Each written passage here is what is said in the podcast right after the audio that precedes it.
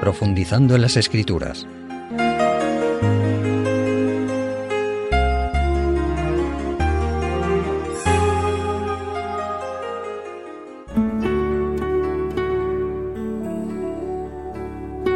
Amigos radiovidentes, el conocido acontecimiento de la vida de Jesús que hoy recordaremos tuvo lugar al comienzo de su ministerio. Jesús había superado, con el poder divino, las tres duras tentaciones a las que le sometió el diablo disfrazado de ángel de luz en el desierto de Judea, como se nos relata en el Evangelio de Mateo en el capítulo 4. Había recibido también el bautismo por inmersión en el río Jordán de manos de Juan el Bautista, y el Espíritu de Dios había descendido sobre él en forma de paloma, unido al testimonio del cielo, Este es mi Hijo amado, en quien he puesto complacencia. Cumplidos estos importantes pasos, Jesús comenzó a elegir a sus discípulos, sus colaboradores, los que luego serían los apóstoles. En el capítulo 1 del Evangelio de Juan, comprobamos que los primeros discípulos de Jesús fueron precisamente Juan y Andrés quienes fueron primero discípulos de Juan el Bautista. Juan, como sabéis, no se menciona nunca a sí mismo por su nombre, probablemente por modestia. Unas veces se da por entendido que era él y otras usa frases como aquel discípulo al que Jesús amaba. Vamos a leer estas vivencias hermosas que hallamos en Juan capítulo 1 a partir del versículo 35, donde leemos, el siguiente día, otra vez estaba Juan y dos de sus discípulos, y mirando a Jesús que andaba por allí, dijo, He aquí el Cordero de Dios. Lo oyeron hablar los dos discípulos y siguieron a Jesús. Y volviendo Jesús y viendo que les seguían, les dijo, ¿qué buscáis? Ellos le dijeron, Rabí, que traducido es maestro, ¿dónde moras? les dijo, venid y ved. Fueron y vieron dónde moraba, y se quedaron con él aquel día, porque era como la hora décima. Andrés, hermano de Simón Pedro, era uno de los dos que habían oído a Juan y habían seguido a Jesús. Este halló primero a su hermano Simón y le dijo, Hemos hallado al Mesías, que es traducido el Cristo. Y le trajo a Jesús. Y mirándole Jesús dijo, Tú eres Simón hijo de Jonás, tú serás llamado Cefas, que quiere decir Pedro. Amigos radioyentes, llama la atención el espíritu misionero de aquellos jóvenes discípulos, ya que Andrés, nada más hallar a su hermano Simón, le dice, hemos hallado al Mesías y además, y lo más importante y trascendente, y le condujo y le trajo a Jesús. Este sin duda un ejemplo para nosotros los cristianos de hoy. Compartir con los demás nuestra fe en Cristo como Salvador personal y conducirlos, en este caso, ya que Jesús no está ahora entre nosotros, a la revelación de las Sagradas Escrituras sobre nuestro Salvador. Salvador. Seguimos leyendo. A partir del versículo 43 nos dice, el siguiente día Jesús quiso ir a Galilea y halló a Felipe y le dijo, sígueme. Y Felipe era de Bethsaida, la ciudad de Andrés y Pedro.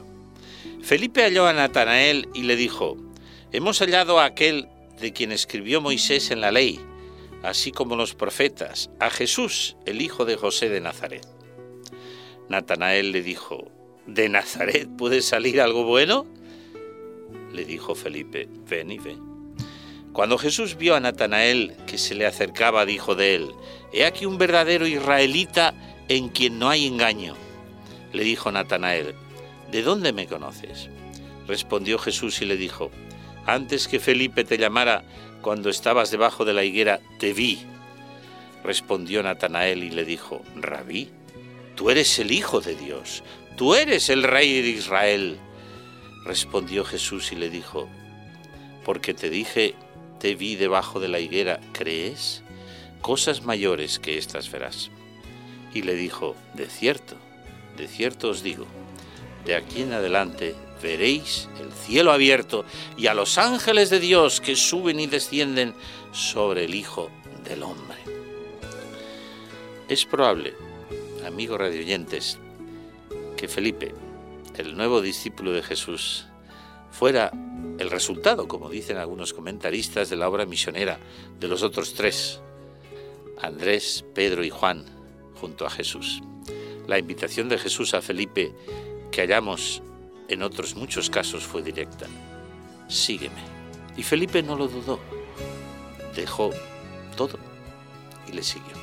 Felipe se unió al grupo y de nuevo vemos que hallando a Natanael, sin duda un amigo suyo, le dice, hemos hallado a aquel de quien escribió Moisés en la ley, a Jesús, el hijo de José, el de Nazaret. La respuesta de Natanael demuestra que siendo él de Caná de Galilea, población cercana a Nazaret, conocía sin duda la mala fama de aquella población en la comarca y con cierta sorna, diría yo, responde, ¿de Nazaret puede salir algo bueno?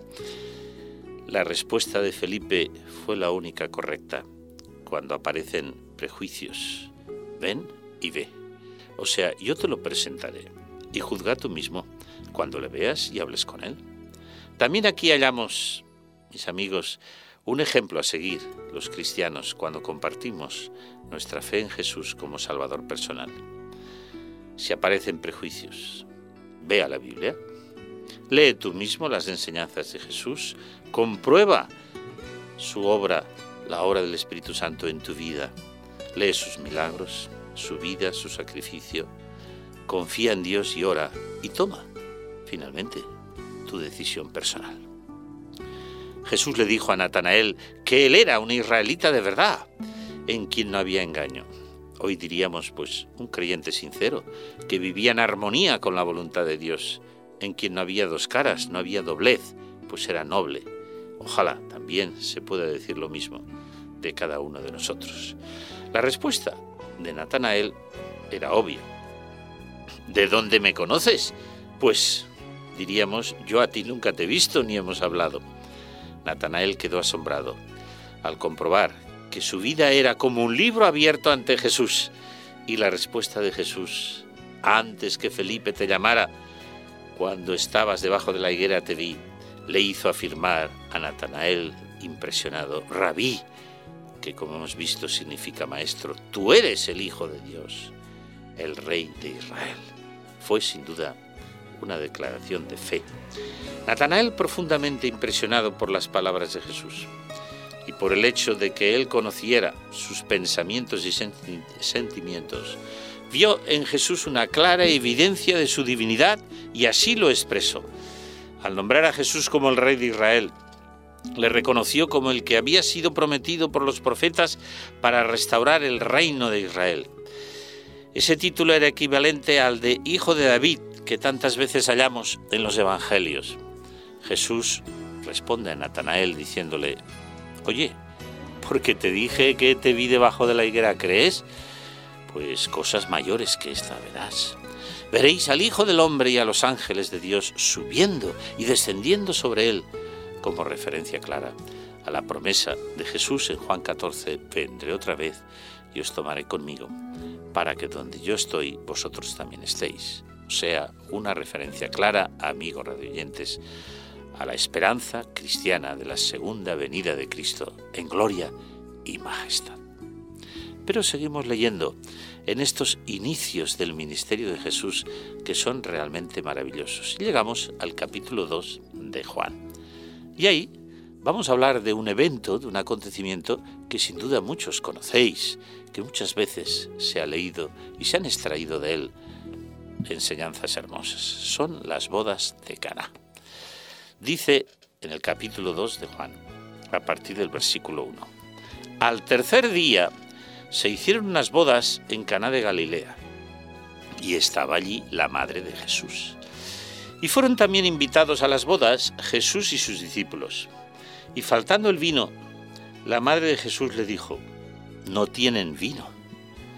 Y Jesús le dijo, ¿Qué tienes conmigo, mujer? Aún no ha venido mi hora.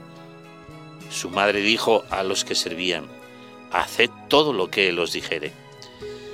Y estando allí seis tinajas de piedra para agua, conforme al rito de la purificación de los judíos, en cada una de las cuales cabían dos o tres cántaros, Jesús les dijo, llenad estas tinajas de agua.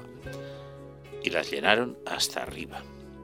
Entonces les dijo, sacad ahora llevadlo al maestresala. Y se lo llevaron.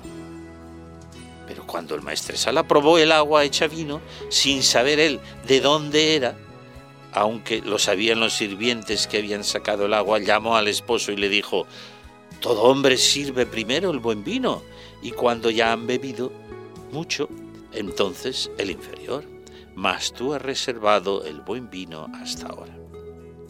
Versículo 11. Este principio de señales hizo Jesús en Caná de Galilea y manifestó su gloria, y sus discípulos creyeron en él. Después de esto, descendieron a Capernaum, él, su madre, sus hermanos y sus discípulos, y estuvieron allí no muchos días. Amigos radioyentes, las bodas en aquel tiempo, en Israel, tenían lugar por lo general en casa del novio, y la fiesta duraba varios días, yo diría que bastantes, a veces alrededor de una semana. Jesús se dirigió a ella con sus cinco primeros discípulos, a los que ya hemos mencionado, quienes probablemente, como dicen muchos comentaristas, mantuvieron sus ocupaciones y las compartieron con el discipulado, hasta que más o menos un año después Jesús elige a los doce entre los que estaban estos cinco primeros discípulos de Jesús.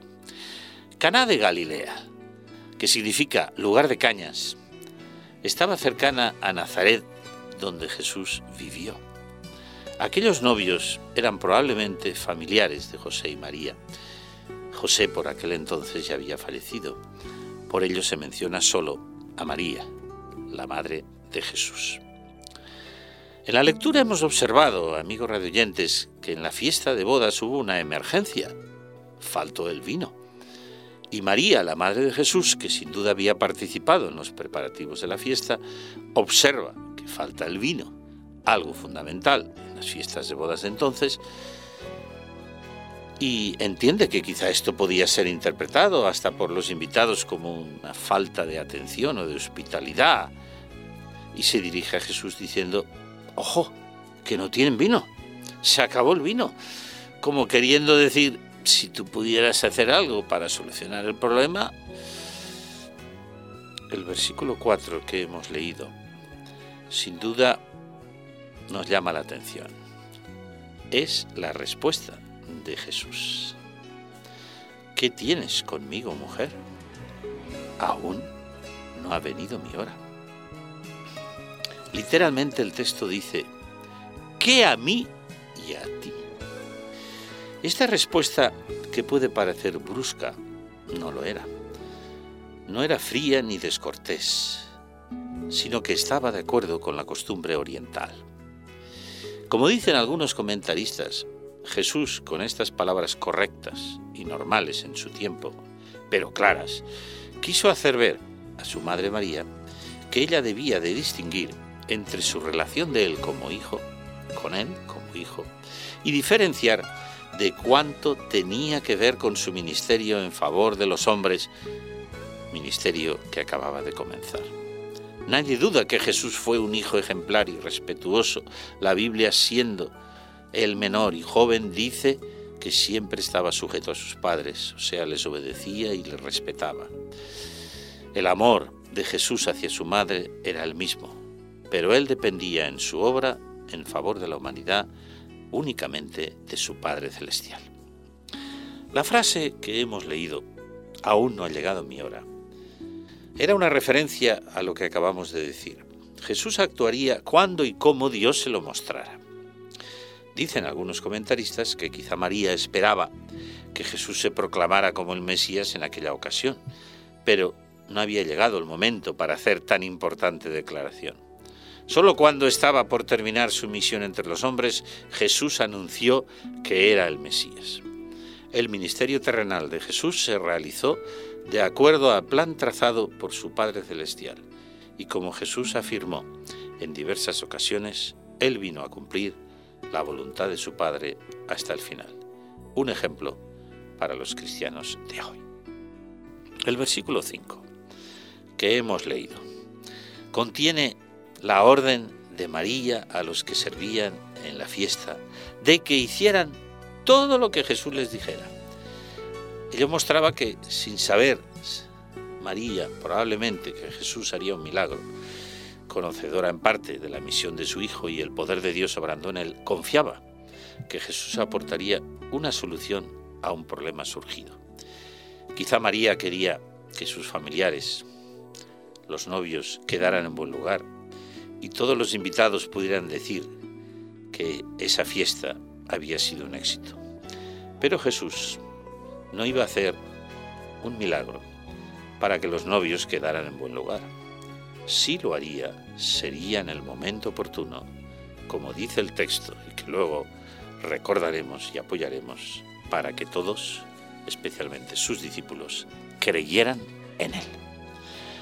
Amigos radiantes, observamos que María, no obstante, no se sintió desconcertada ni herida por las palabras de Jesús. Las aceptó y a continuación dijo a los que servían que siguieran fielmente las instrucciones que Jesús les daría. Esta frase se ha utilizado para muchas predicaciones, incluso para campañas de evangelismo. Recuerdo una que escuché que decía así, el mandamiento de la Virgen María, haced todo lo que Jesús os diga. Y el orador sacaba aplicaciones maravillosas. Pues sí, este fue en aquel momento la orden o el mandamiento de María, la Madre de Jesús. Ojalá le hagamos caso. Amigos oyentes, hagamos todo lo que Jesús nos dijo. El versículo 6 nos contaba que había, había allí en la sala seis tinajas de piedra que iban a ser utilizadas en la fiesta para la preparación de alimentos u otros fines, sin duda. Pero eran las que se usaban en las ceremonias o ritos de purificación del pueblo judío. Cada tinaja tenía una capacidad, según un comentario bíblico autorizado, de unos 44 litros como mínimo, y siendo seis tinajas daba un total como mínimo de 264 litros de capacidad para agua y en aquel caso más adelante vino, lo que evidenciaba que aquella boda de Caná de Galilea fue una fiesta con muchos invitados. Y vino la orden de Jesús, llenad las tinajas y ellos las llenaron hasta arriba de agua. Jesús iba a actuar, estaba actuando, Dios iba a hacer un milagro a través de él, pero deseaba la colaboración humana. Y es que, amigos oyentes, Dios no hace por los hombres lo que estos pueden hacer por sí mismos.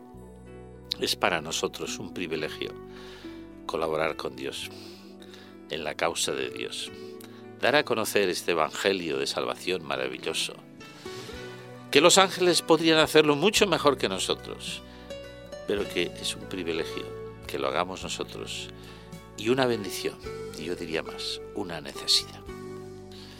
En los versículos del 8 al 10, que ya hemos leído, entonces les dijo, sacad ahora y llevadlo al maestresala, y se lo llevaron. Cuando el maestresala probó el agua hecha vino sin saber de dónde era, dijo al novio, todo hombre sirve primero el buen vino y cuando ya han bebido mucho, entonces el inferior. Mas tú has reservado el buen vino hasta ahora. Bien, aquí encontramos la orden de Jesús, que le llevaran las tinajas, como hemos leído, al responsable de la fiesta. Y ellos así lo hicieron. Mientras sucedió algo el agua se había convertido en vino. Y los sirvientes sabían que habían llenado las tinajas de agua, pero el maestresala, que no sabía nada, se dirigió al vino diciéndole, perdón, al novio diciéndole, oye, pero tú has hecho las cosas al revés.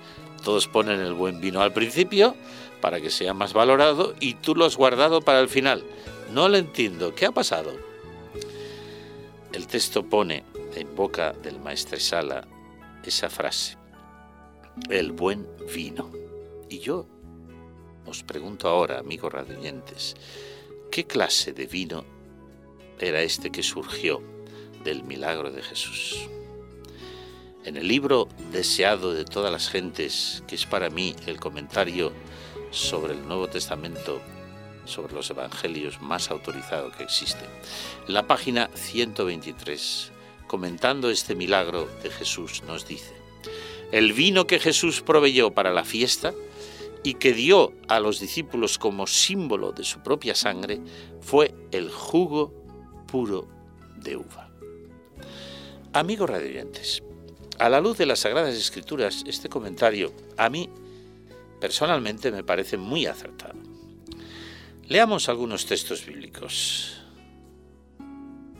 Hallamos, por ejemplo, en Proverbios, capítulo 20, y en el versículo 1, una declaración de Salomón, donde dice que el vino es escarnecedor y la sidra o la cerveza alborotadora y cualquiera que por ellos errare, no será sabio, no es sabio. Leemos de nuevo en el libro de los Proverbios, esta vez en el capítulo 23, a partir del versículo 29. ¿Para quién será el ay? pregunta.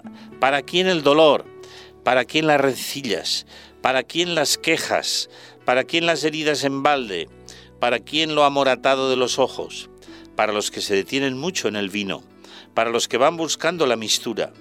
No mires al vino cuando rojea, cuando resplandece su color en la copa, se entra suavemente, mas al fin como serpiente morderá, y como áspid dará dolor. Tus ojos mirarán cosas extrañas, y tu corazón hablará perversidades. Serás como el que yace en medio del mar, o como el que está en la punta de un mastelero, y dirás, me hirieron, mas no me dolió me azotaron, mas no lo sentí. Cuando despertare, aún lo volveré a buscar. Nunca en la Biblia, amigos radioyentes, se aconsejan las bebidas alcohólicas, al contrario. Cuando Jesús instituyó la comunión o santa cena, usó el fruto de la vid, según el texto, o sea, mosto, el mismo que Jesús transformó del agua en la fiesta de bodas de Canaá. No podía Jesús, sin duda alguna, hacer un milagro, produciendo algo que podía ser perjudicial para el ser humano. Hoy, como todos sabemos, las bebidas alcohólicas culturalmente son no solo aceptadas, sino hasta imprescindibles en la vida del hombre, que no lo son en realidad. Pero todos sabemos cuántos accidentes de circulación y problemas de todo tipo trae la bebida en el hogar, en la salud y en la sociedad en general. Como decíamos, Jesús, como dice el comentario del deseado de todas las gentes, hizo mosto. Sigo leyendo en el libro del deseado de todas las gentes, página 122, donde comentando el milagro de Jesús dice, el don de Cristo en el festín de bodas fue un símbolo. El agua representaba el bautismo en su muerte el vino el derramamiento de su sangre por los pecados del mundo. El agua con que llenaron las tinajas fue traída por manos humanas, pero sólo la palabra de Cristo podía impartirle la virtud de dar vida. Así sucedería con los ritos que iban a señalar la muerte del Salvador, únicamente obrando por el poder de Cristo, obrando por la fe, es como tienen eficacia para alimentar el alma. Aquí, amigos oyentes, se hace, como vemos, una referencia a los símbolos usados en la comunión cristiana o Santa Cena. Vamos a hacer una pausa y luego proseguiremos.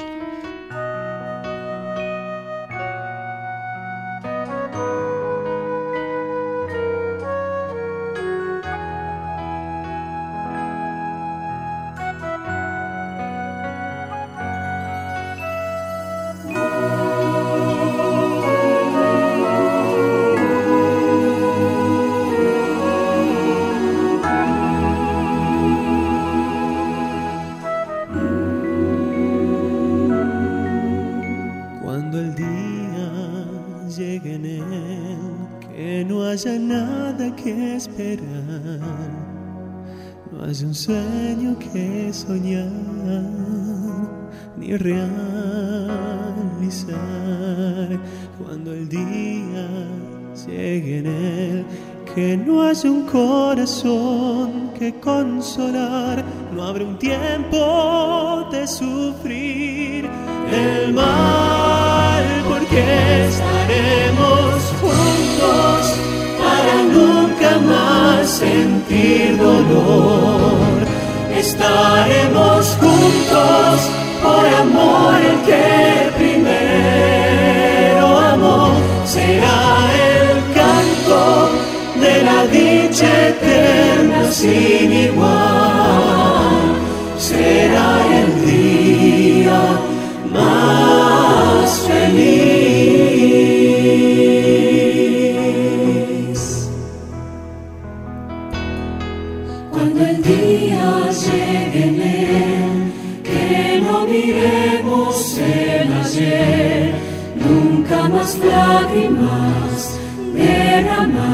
de tristeza en nuestro ser. Cuando el día llegue al fin, cuando los corazones cantarán cara a cara a nuestro Dios, en gratitud estaremos juntos para nunca más sentir dolor. Estaremos juntos por amor que primero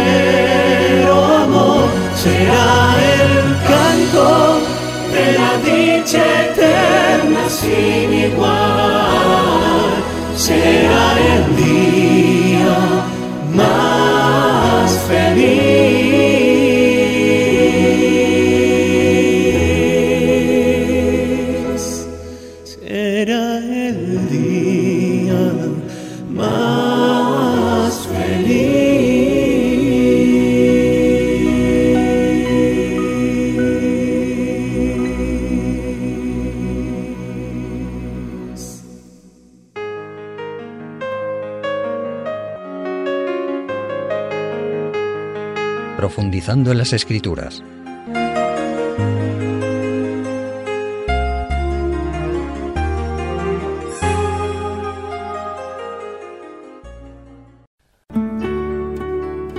Bien, pasamos ahora de nuevo en Juan capítulo 2 al versículo 11, que es ya el final del relato, donde dice, este principio de señales hizo Jesús en Caná de Galilea y manifestó su gloria y sus discípulos creyeron en él.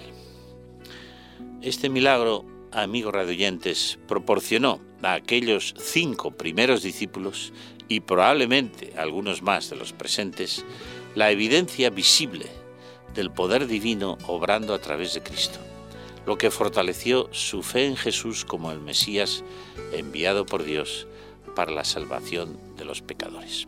El texto dice literalmente, y sus discípulos creyeron en él. Este era el objetivo principal que Jesús buscaba al hacer el milagro. También hemos dicho que Jesús mostró su interés por la felicidad humana.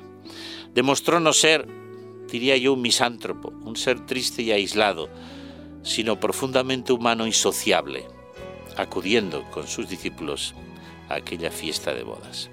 Además, Jesús, y esto para mí es muy importante, al estar presente en una ceremonia matrimonial, apoyó el matrimonio como una institución divina. Y hoy, que el hogar y el matrimonio, como tantas otras cosas, están en crisis, debemos destacar este hecho en mayúsculas. Para Jesús, el matrimonio instituido por Dios será fundamental. Vamos a recordarlo leyendo ese origen, esa institución divina, en Génesis capítulo 2, a partir del versículo 18. Ese relato que muchos no valoran es trascendental. Dice a partir del versículo 18 en Génesis 2, y dijo Jehová Dios, no es bueno que el hombre esté solo, le haré ayuda idónea para él. Jehová Dios formó pues de la tierra toda bestia del campo y toda ave de los cielos, y las trajo a Adán, para que viese cómo las había de llamar. Y todo lo que Adán llamó a los animales vivientes, este es su nombre. Y puso Adán nombre a toda bestia y ave de los cielos y a todo ganado del campo, mas para Adán no se halló ayuda idónea para él. Entonces Jehová Dios hizo caer sueño profundo sobre Adán, y mientras éste dormía, tomó una de sus costillas y cerró la carne en su lugar. ¿Y qué hizo Dios? Dice el relato, y de la costilla que Jehová Dios tomó del hombre, hizo una mujer y la trajo al hombre. Y dijo entonces Adán, esto es ahora hueso de mis huesos y carne de mi carne. Esta será llamada varona, porque del varón fue tomada. Por tanto, dejará el hombre a su padre y a su madre, y se unirá a su mujer, y serán una sola carne. Queridos amigos, este es el relato de la institución del matrimonio por Dios. No es una parábola o una ilustración, es una realidad histórica. Y Jesús al comenzar prácticamente su ministerio en favor de la humanidad, apoyó esta institución divina. Y es algo que nosotros no debemos olvidar.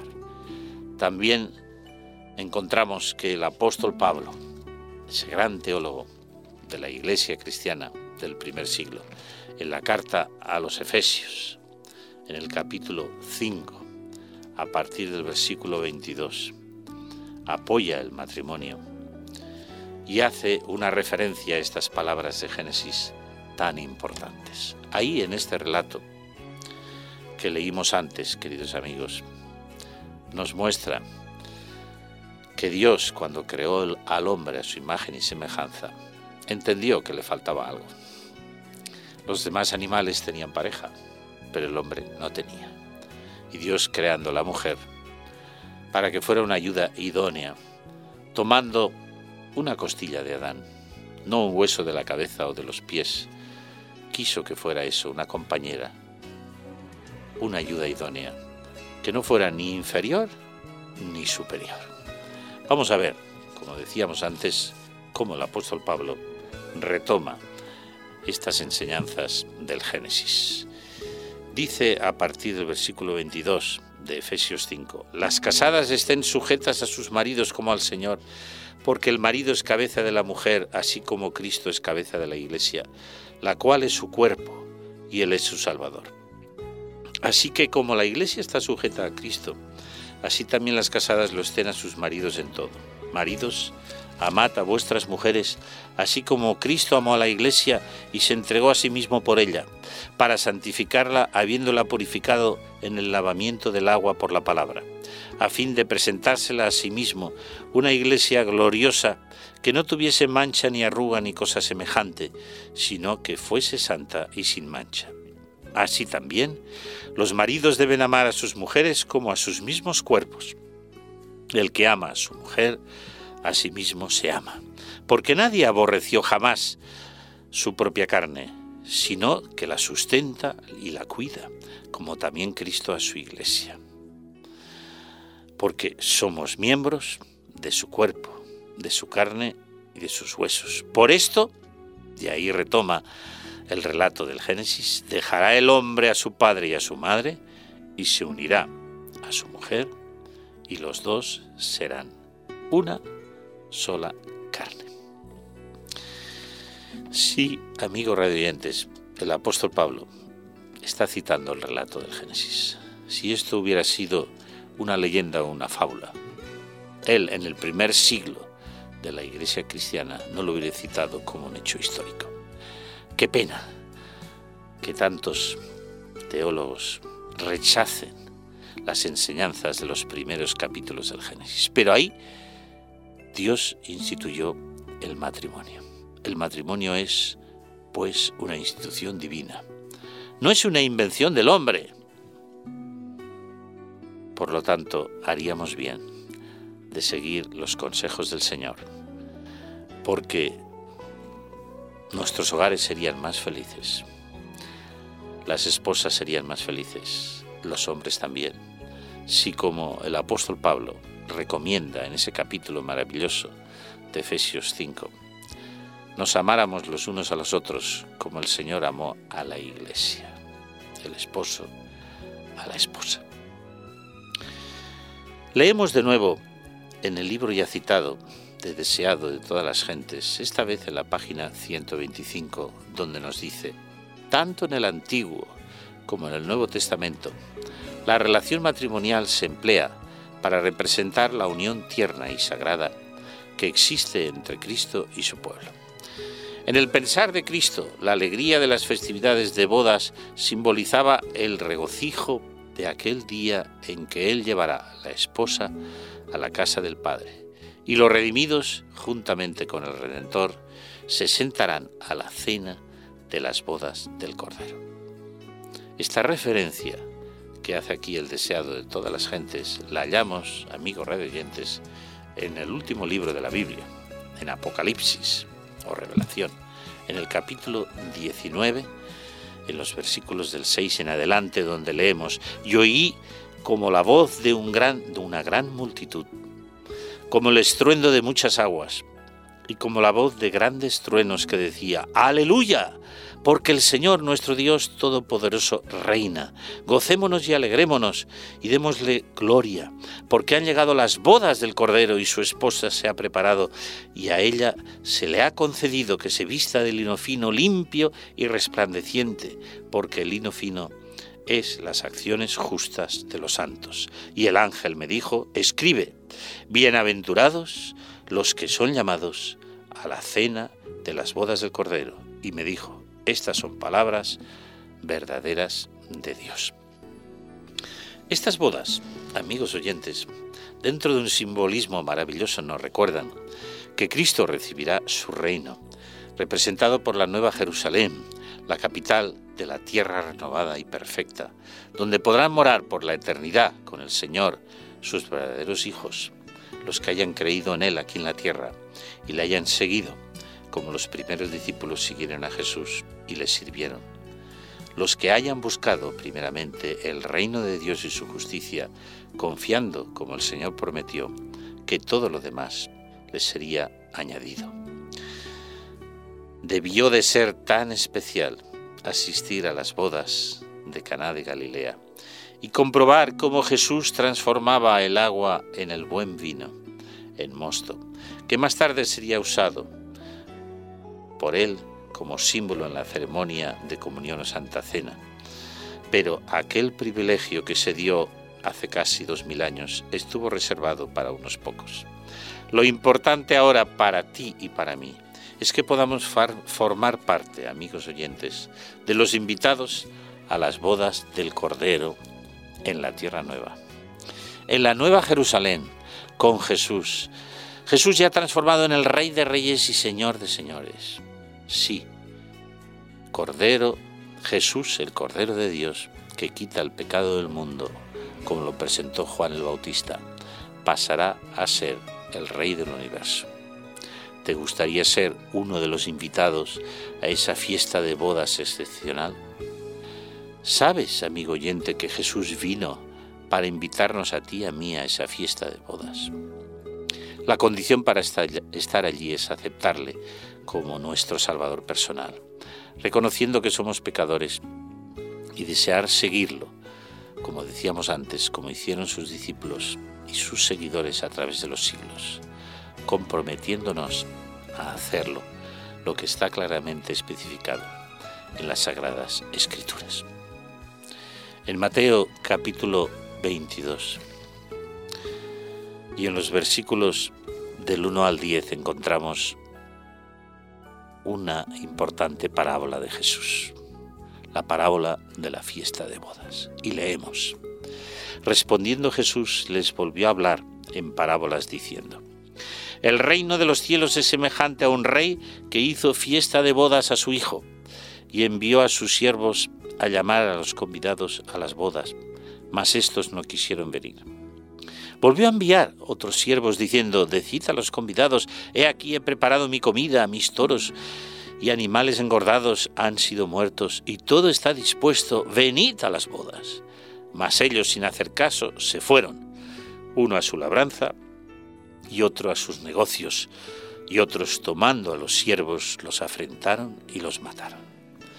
Al oírlo el rey se enojó y enviando sus ejércitos destruyó a aquellos homicidas y quemó su ciudad. Entonces dijo a sus siervos, las bodas a la verdad están preparadas, mas los que fueron convidados no eran dignos. Id pues a las salidas por los caminos y llamad a las bodas a cuantos halléis. Y saliendo los siervos por los caminos juntaron a todos los que hallaron, juntamente malos y buenos, y las bodas fueron llenas de convidados. Sí, Jesús comparó el reino de los cielos a una fiesta de bodas que un rey organizó para su hijo. El rey representa a Dios el Padre, el Hijo a Jesús nuestro Salvador.